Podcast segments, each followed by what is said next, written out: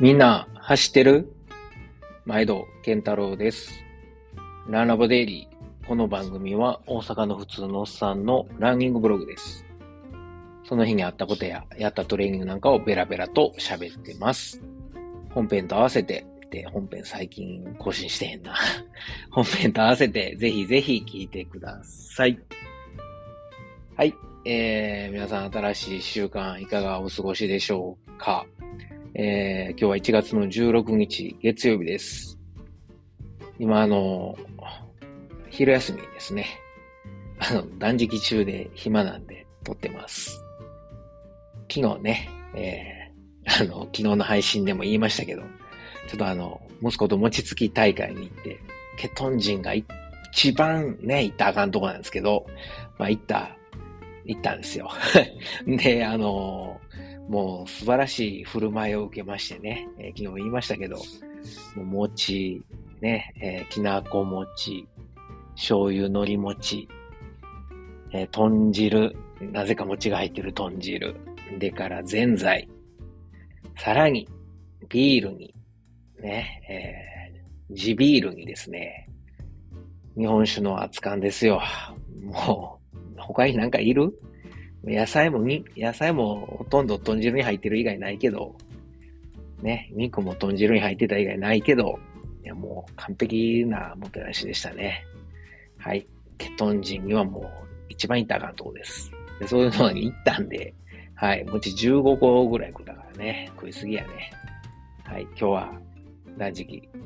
ただ、今日起きて、えー体重測ったら、そんな言うほど増えてなかったですね。66ですね。はい。おとつい、金曜日の、あ、じゃあ土曜日の朝が64.2。で、昨日の朝が、まあ言うたら逆に土曜日の方が食べ過ぎたんで、えーっと、日曜日の朝66.7。で、えー、今日の朝66.1減ってますね。はい。まあ、今日断食するんで、また明日どうなるか楽しみです。ちなみに、あの、体脂肪は変わってませんでした。5%のままと。ちょっと安心ですね。はい。でケトン値は、あの、残念ながらケトンミーターが300回を超えてしまって、今ちょっとあの、測定できないので、えーもう一個別の、えー今までとは別のケトンミーター安い方で測ってるんですけど、これだと3でしたね。はい。ただ、あの、餅食う前の、えー昨日か。昨日の朝でも4やったんで、この、ちょっと僕あんまこの、えー安物ミーターはあんま信用してないんで、はい。えー、ちょっと、はい。ちょっとね、えーどうしようかなというとこです。はい。えー、なわけで、えー今日は1月の16日なんですが、今朝も、ほんまはね、今日はやすあの休息したかったんですけど、昨日餅食ったんで、ちょっと走っとかなあかんやろうということで、えー、16キロですね、えーライン側を走ってきました。ほんま20キロ行きたかったんですけど、ちょっと朝バタバタしてて、えー時間がなかなか取れず、16キロになりました。85分ですね。はい。で、えー今日も風が強かったですね。行きは良かったんやけど、追い風で。帰りすげえ向かい風で、寒いわ、風強いわ、ちょっと雨降ってくるわっていうね、えー、三熟でした。まあ、ええ練習ですね。こういうコンディションの日もあるやろうということで。はい。えー、今日はですね、あのーそんな強いて、えーめちゃくちゃこう喋らなあかんっていうことは今日はなかったんですけれども、この間、2022年にこうで良かったもんということをご紹介したんですが、まあ、あのシリーズで、えーほんまはあの日に一遍に言いたかったんですけど、できんかったんで、えー今日は2022年にインプット、ね、読んで、読んだり聞いたりですね、インプットして良かったもん10選ということで、えーご紹介したいと思います。もうね、2022年も終わって2週間も経ってからなんやねんというとこですけども、まあ、えーよかったら聞いてください。参考になったら幸いです。はい。というわけで、えーまずは、そうですね。えー、まあ、本と、あとはオーディブルですね。あの、去年、オーディブルがなんか、あの、キャンペーンやってたんで始めたんですけど、いやもうこれがすごく良くて、あ、こんなんええんかと。本は読むもんやと思ってたけど、聞くのもありやなというふうに、はい、えー、去年認識できました。特に本の、その、ジャンルによっては、読むより聞く方が、特に僕、車がね、毎日往復1時間半ぐらい車乗ってるんで、それ考えるとすごく、特に渋滞の時なんか、もうオーディブルで聞いたり、あの、ポッドキャストをかオーディブル聞いてますね。すごくいいです。はい。で、えー、去年ね、2022年に、まず、まあ、え、あれ年末に、2021年の年末に買って22年の正月読んでたんかな？はい。えー、おすすめの本が、ランニング王国を生きる。これは、あのー、よかったら本編の方でも、はい、読書感想文で、えー、紹介してますんで、よかったら、えー、そっちも参考にして聞いてみてください。エピソード何番やったっけな？まあ、去年の2022年のあの1月ぐらいに配信してるやつを聞いてもらえればと思います。まだデイリーとかやる前ですね。はい。これは、あの、エチオピアですね。えー、エチオピアのランニングチームに、何ヶ月やろ ?1 年かな。あの、まあ、ある一定期間、あの入って、実際に、えー、そこで、えー、ランニング第35回ですね、シャープ35、ケルン巡礼欄、マフェトのリポート、読書感想文ということで喋ってますんで、えー、よかったら、えー、聞いてください。で、あの、ランニングチームにですね、えー、入った文化人類学者の人、この人もめちゃくちゃ早いんですけど、マラソン。えー、っと、3時間15分ぐらい走る、え？走る人やったっけ？3時間15分じゃ、2時間何分やな、サブスリーもちろんやってて、はい。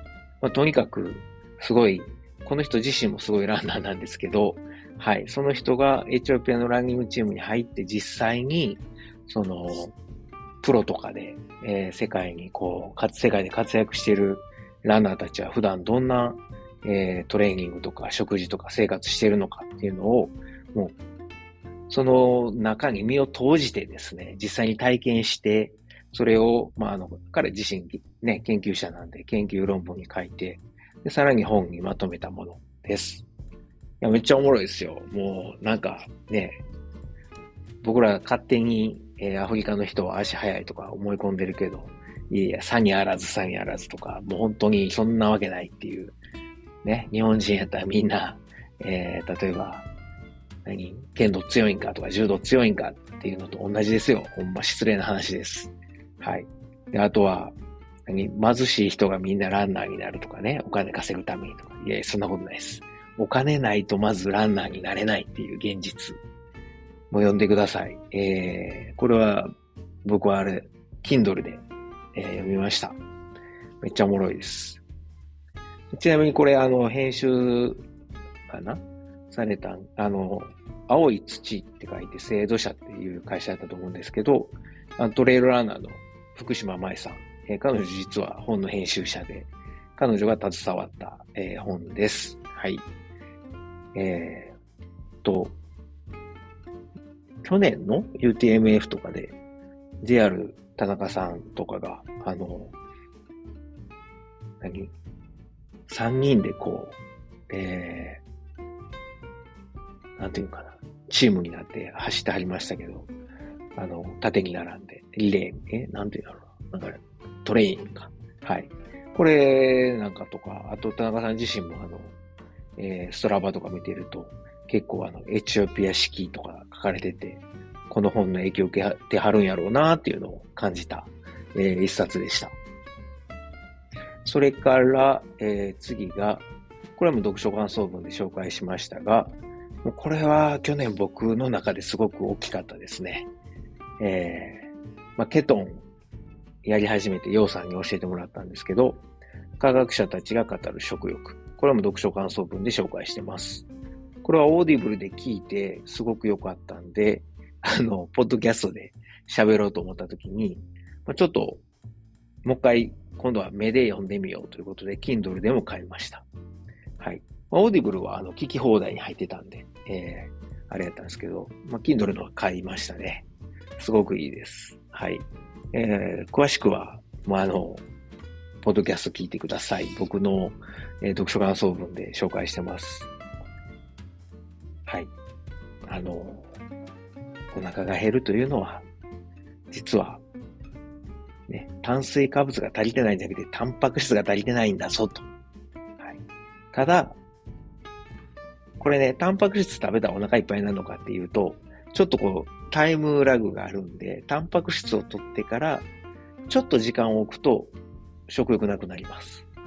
そこを覚えておくとすごくいいです。さらにこう、えー、炭水化物ではなくて、タンパク質と一緒に、まあ、MCT オイルとか、えー、なんやろ、良質な脂肪を取ってあげると、より、えー、腹持ちが良くなります。まあ、ケトンの基本みたいな、えー、まあ、そういう知識も得られる、えー、本でした。まあでも、読んだ時はね、全然分かってなかったんですよ。ケトンやり始めた。ただ、今はもうケトン半年以上やって、あの、すごくこう合致する部分があって、おお、こういうことかっていうのですごく役に立ってます。それから、まあ、これと並行して、えー、お勧めしたいのが、食べ物から学ぶ世界史ですね。これもオーディブルで、えー、聞いて、これから Kindle でも読みました。我々が食べてるものっていうのは、体にええから食べてるのか。それとも、都合が、世の中の都合が、世の中に都合がええから食べてるのか。それを学ぶことができたすごくいい一冊です。はい。なんで米とか小麦を食べることになったんか、みたいなことがよくわかりますね。はい。で、それは食べる意義が本当にあるのかっていう身も蓋もないえー、ちょっと疑問につながるんですけど、この本はそこまで書いてないけど、でもこの今僕らが食べてるものを食べることになった、その歴史が書かれてて、それを読むと、なんや、体にいいから食べてたんちゃうんやっていうのがすごくわかります。我々いかに資本主義っていう経済に、経済であるか資本主義にいかに踊らされてるかっていうのが感じられる一冊です。ほんでから、えー、と、あと佐藤の歴史っていうのもあるんですけど、まあこれはまあ、食べ物から学ぶ世界史読んで、面白かったら、そっちも、えー、読むか聞くかしてもらったらいいと思います。で、えー、あとはですね、まあ、去年僕のケトンにすごく影響を与えた炭水化物が人類を滅ぼす。これはあの、2冊出てて、まあ、いっちゃんはじめのやつもいいんですけど、2冊目ですね。2冊目、1冊目のあの、まとめもあるし、えー、どっちも読むといいと思います。まあ、いろいろ考えさせられますね。特にこれお医者さんが書いてるんで、あの、説得力もあるし、ほんまになんで炭水化物食べんでええんかっていう、はい、ことがすごく納得できる。まあ、なんやろう。自分、ケトンやってて、しんどなった時に自分を納得させられましたね。はい。だこれで、僕はもう完全にケトンやってる自分を肯定できたみたいな、そんな感じです。これもあの読書感想文という形で、ポッドキャストで喋りましたんで、本編で喋ってるんで、よかったら聞いてください。それからまあ、何よりも、あの、本読んでみてください。面白いです。読みやすいですよ、すごく。はい。というわけで、4冊目かな ?4 冊目、5冊目か。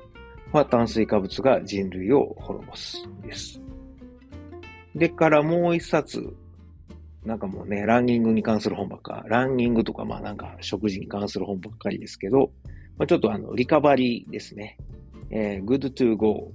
最新科学が解き明かすリカバリーの真実。これも読書感想文で紹介しましたけど、いやもう結果は、いや、もう身も蓋もない結果でしたね。寝ると。一番ええのは寝ることやと。うん、でも、これのおかげで、すごいスッキリしました。あれも、マッサージもせなあかんとか、ストレッチもせなあかんとか、アイスバスでアイシングせなあかんとかね。なんか、何？塩、塩たっぷりの風呂入ってどうたらこうたらとか、なんか何々食べなあかんとか、なんかいっぱいせなあかんこと、ね、えー、うん、せなあかんっていうことをいっぱいこう考えてたけど、あ、エビデンス的には対してエビデンスないんや。もう一番ええのは寝ることかと。だから、いろんなことに時間割くんやったら、とりあえず寝ようと。はい。そういうふうな、あの、読み終わった時はちょっとこう、ええー、ってなったけど、でも、すごいシンプルな考えになりましたね。はい。あ、もう、あれこれつべこべ考えてんと寝ようと。はい。それが一番のリカバリーなんやっていうことを学ぶことができました。よかったら、えー、読んでみてください。おもろいですよ、これも。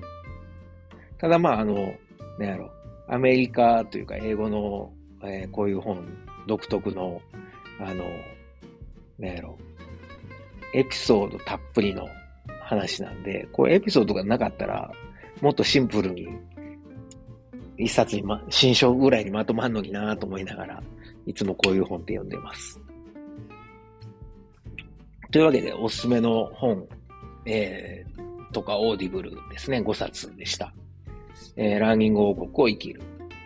科学者たちが語る食欲。食べ物から学ぶ世界史。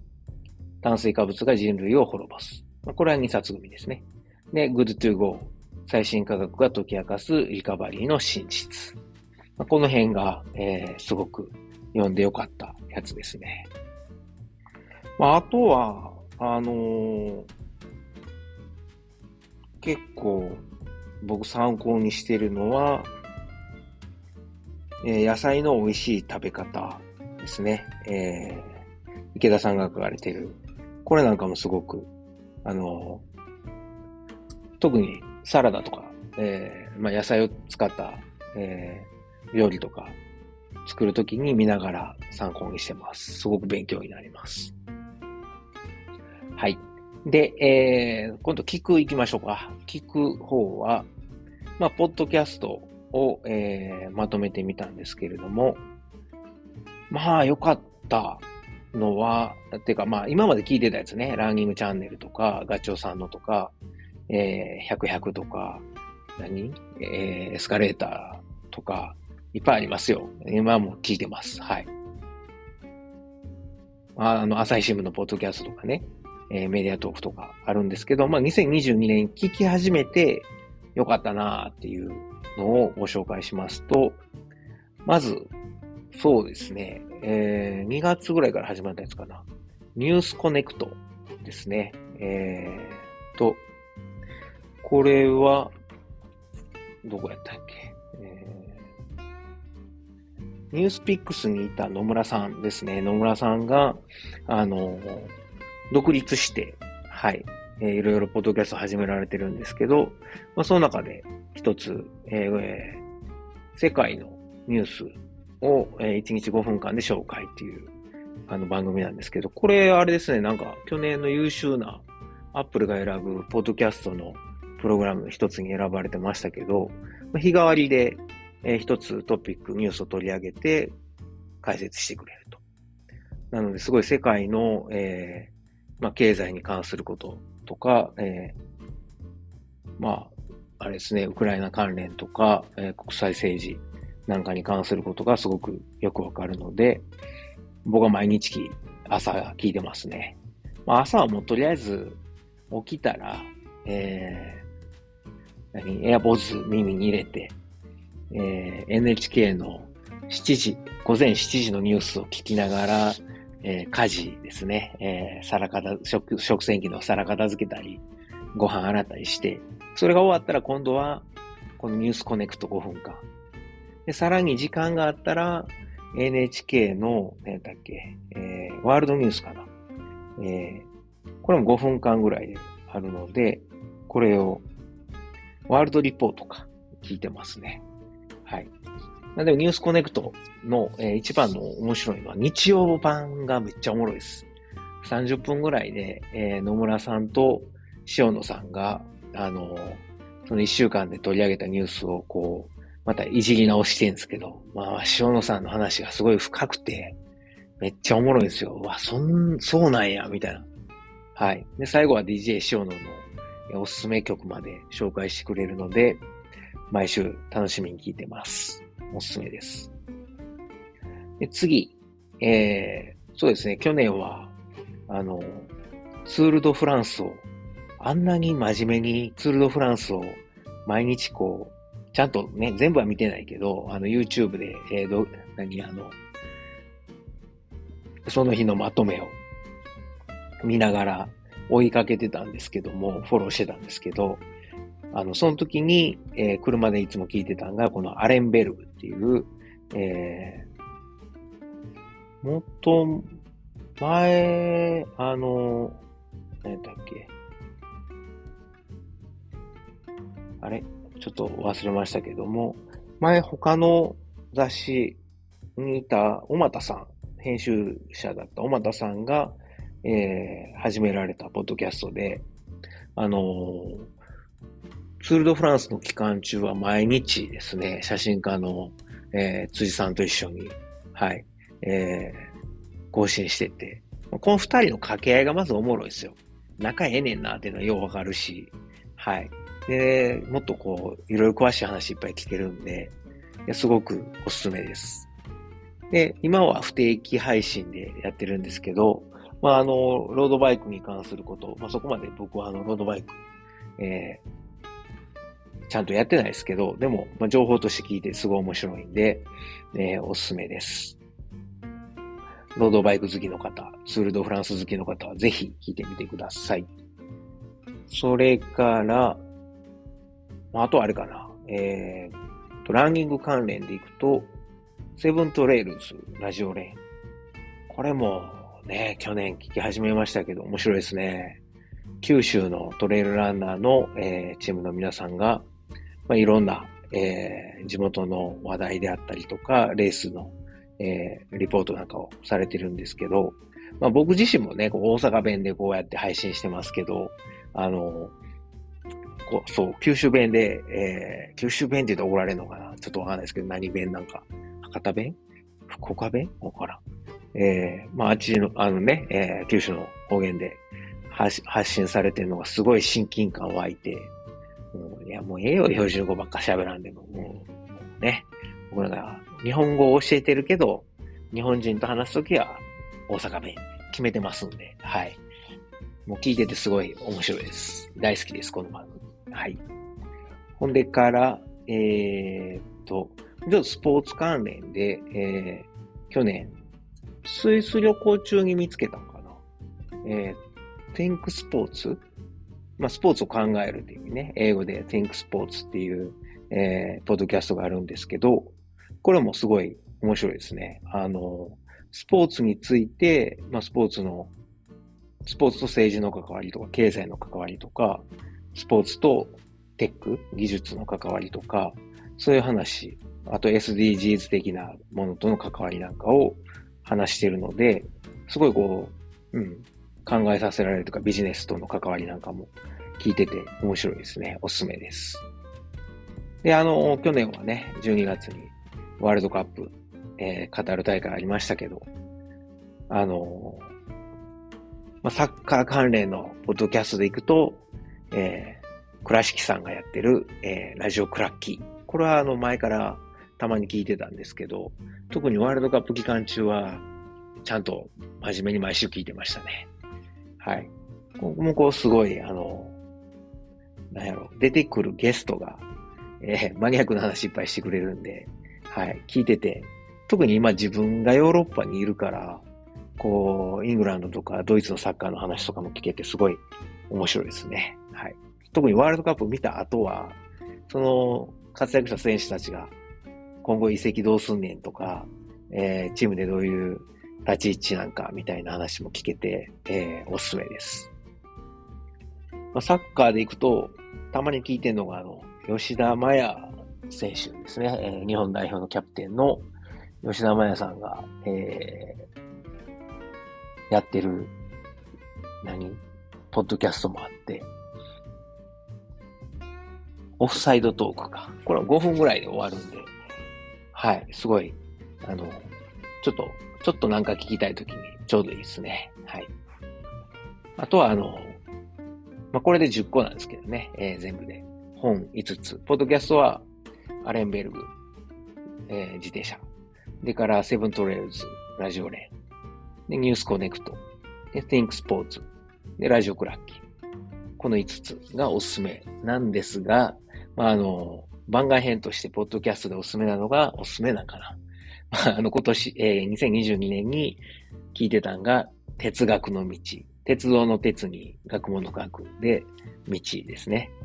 あの、うちの息子が、あの、えー、電車オタクっていうか、なんですか、小鉄っていうの電車大好きなんで、あの、旅行の時とか車でちょっと遠くまで長い時間ドライブする時なんかに、あの、この、鉄道関連のポッドキャスト聞いてるんですけど、MBS っていうあの、大阪のね、えー、ラジオ放送の、えー、まあ、TBS のあれなんですけど、関連なんですけど、あの、MBS っていうのが関西にあって、それのあのアナウンサーの馬野さんが、まあ、ね、関西の鉄道を中心に熱い鉄道愛について語ってくれてるんで、まあ、あれですね、息子はもうすごい喜んでます。で、あと僕ら親も、あ、そうなんや、みたいな感じで、特に関西の話が多いんで、聞いてて飽きひんっていうのもいいですね。はい。まあ、鉄道好きの方がいたら、一遍聞いてみてください。哲学の道。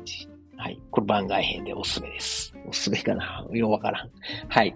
えー、以上、2022年にインプットして、えー、良かったものを紹介しました。めっちゃ長なってる。やべえ。はい。えー、まあ、コメントとか、えー、質問などあれば、えー、と、概要欄の Google フォーム、もしくは、えー、Twitter でハッシュタグランラブケンタロウをつけてツイートしてください。はい。えー、皆さんのおすすめなんかもあったら、ぜひぜひ教えてください。今日もね、えー、めっちゃ長なってすんません。えー、最後まで聞いてくださってありがとうございます。今週も楽しみましょう。ほなまた。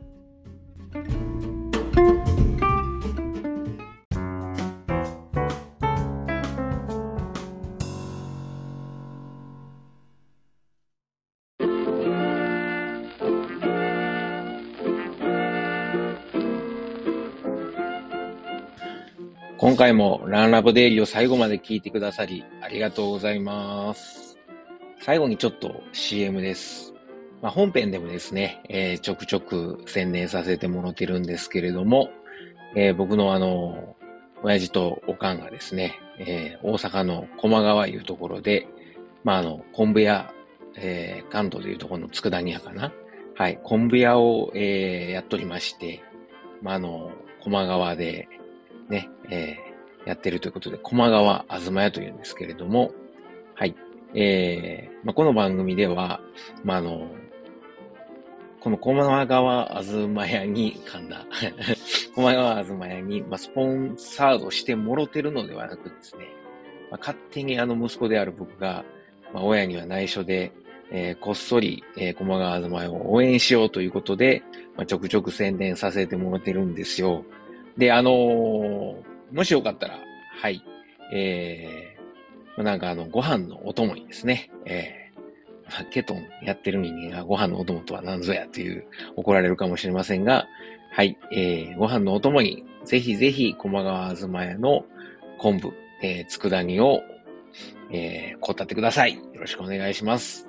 えー、おすすめはですね、えー、まあ、あの、看板商品3つありまして、まあ、松葉塩吹き、ね、まあ、こあのー、昆布で、えー、もう、なんていうんですかね、えー、美味しい、えー、塩吹き昆布をですね、あのー、松の葉のように刻んで、まあ、食べやすくしたと。もうこれはおにぎりに入れてもええし、お茶漬けにしても、さらっと食べられるのでおすすめです。僕はちなみにあの、えー、日本にいた時は、あの、パスタね、茹でたパスタにこの松葉塩吹きと梅干し、そして、えー、ネギをあえて、えー、簡単和風パスタを作って食べてました。まあ、美味しいです。それから、えー、大阪言うたら、松茸昆布。はい。しののめという、えー、松茸昆布があるんですが、もう本当にあの、でっかい、えー、松茸の、えー、佃煮がですね、入った、えー、昆布です。昆布ですって言っても変な感じですけどね。昆布の佃煮と、えー、松茸の佃煮が一緒になったもので、これはもう絶対満足してもらえると思うんでね。えー、まあ、これは何やろ、大阪土産にもなるし、まあ、ご飯と一緒に食べる、もう最後の締めにね、えー、食べてもらうのもいいですし、あの、弁当のお供に入れてもらってもいいですし、ちょっと、えー、ちょっと贅沢したいときに、はい、えー、松茸昆布、しののめ、ぜひ試してください。最後にですね、えー、まあ、もうあの、駒川あずまいの3枚看板の、えー、最後、ね、もう僕の一押しなんですけど、ちりめん山椒です。昆布ちゃんやんけっていうツッコミがね、えー、来そうなんですけれども、あの、じゃこですね。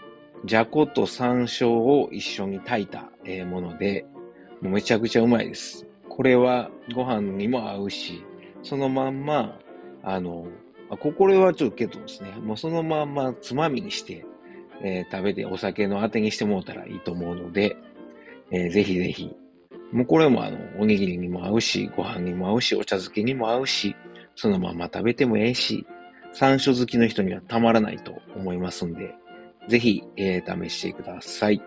佃煮、えー、他にもいっぱいあるんですけれども、特にあの、お弁当に使える、ま、昆布が入った、えー、ふりかけとかですね、あのー、そういうご飯のお供がいっぱいあります。それ以外にも、まあ言うたら昆布言うたらね、だしですよね。えー、お鍋の、ね、だしを取る用のだし昆布。まあ、あの、鍋だけちゃいますよね。汁物なんかにも。ぜひぜひ作ってもらえます。うちのだし昆布は、あの、お寿司屋さんとか、えー、うどん屋さん、蕎麦屋さんなんかにも、あの、使ってもらってる、ほんまに、えー、昆布を扱ってますんで、もし、よかったらですね、えー、佃煮と一緒に、えー、お買い求めいただけるとありがたいです。はい。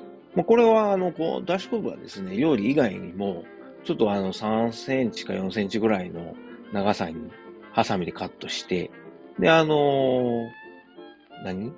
麦茶とか、あの、作る用のあの、容器に、えー、だし昆布入れて、で、あの、水張っといてもらうと昆布水ができますんで、それを冷蔵庫で保管しとくと、もうあの料理の時にそのまま使ったり、あとは、あの、それを沸かしてお茶漬けにかけたりしても美味しいし、あとは、そのまま飲む朝一の、えー、目覚めた時の水とかに飲んだりとか、まあ普段の飲む用の水として使ってもらうと、まああの、昆布のミネラルたっぷりのお水なんで、えー、お腹の、えー、調子を整えるのにもぴったりです。はい。というわけで、えー、長々と喋りましたけれども、えー、駒川あずまえの、えー、CM でした。はい。えー、ぜひですね、私のささやかな 親孝行にね、えー、協力すると思って、えー、もしよかったらご検討ください。今日も最後まで聞いてくださってありがとうございます。ほなまた。